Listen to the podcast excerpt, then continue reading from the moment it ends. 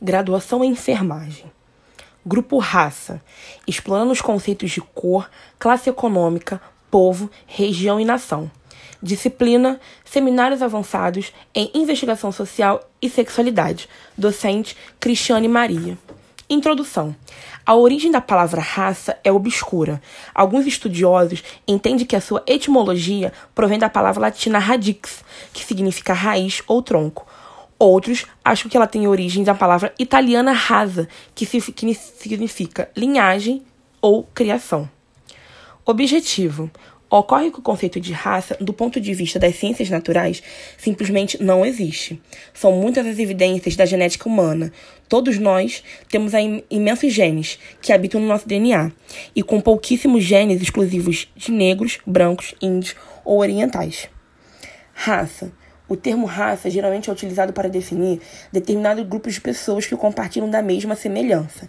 Raça não é um termo científico, uma vez que tem significado biológico quando determinado é puro, como por exemplo alguns animais domésticos. Cor.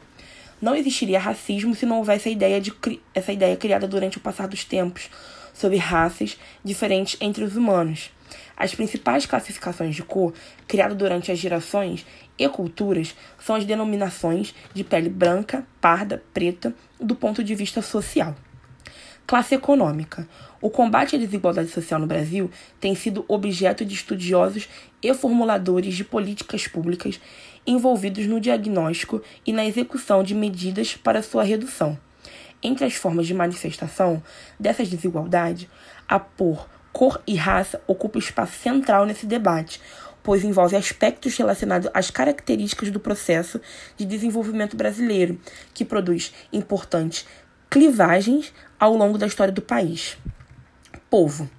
Negros ou povo negro são termos usados em sistemas de classificação racial para os seres humanos que geralmente se relacionam a um fenotipo de pele escura em relação aos outros grupos raciais.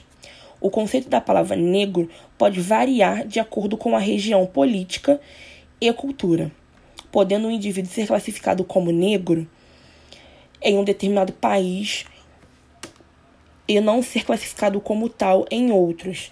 Diferentes sociedades aplicam critérios diferentes de, a respeito de quem é classificado como negro, e muitas vezes variáveis sociais, tais como a classe social, status socioeconômico, e também desempenham um papel relevante nessa classificação. Como um fenotipo biológico, ser negro é frequentemente associado a cor com cores a pele muito escura de algumas pessoas que são classificadas como negras. Região. Brasil, de acordo com o IBGE 2010, verificou-se 7,6% da população se declara negra, enquanto 44% se declara como pardos. Devido ao alto grau de miscigenação da população brasileira, há pouca precisão em identificar quem realmente pode ser chamado de negro, prevalecendo critérios de autodeclaração.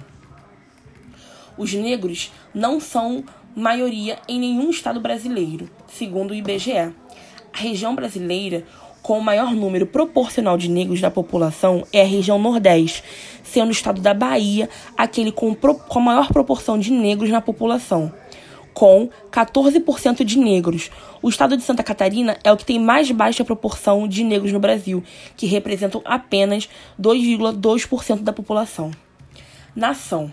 A história da África é conhecida no Ocidente por escritos que datam a antiguidade clássica.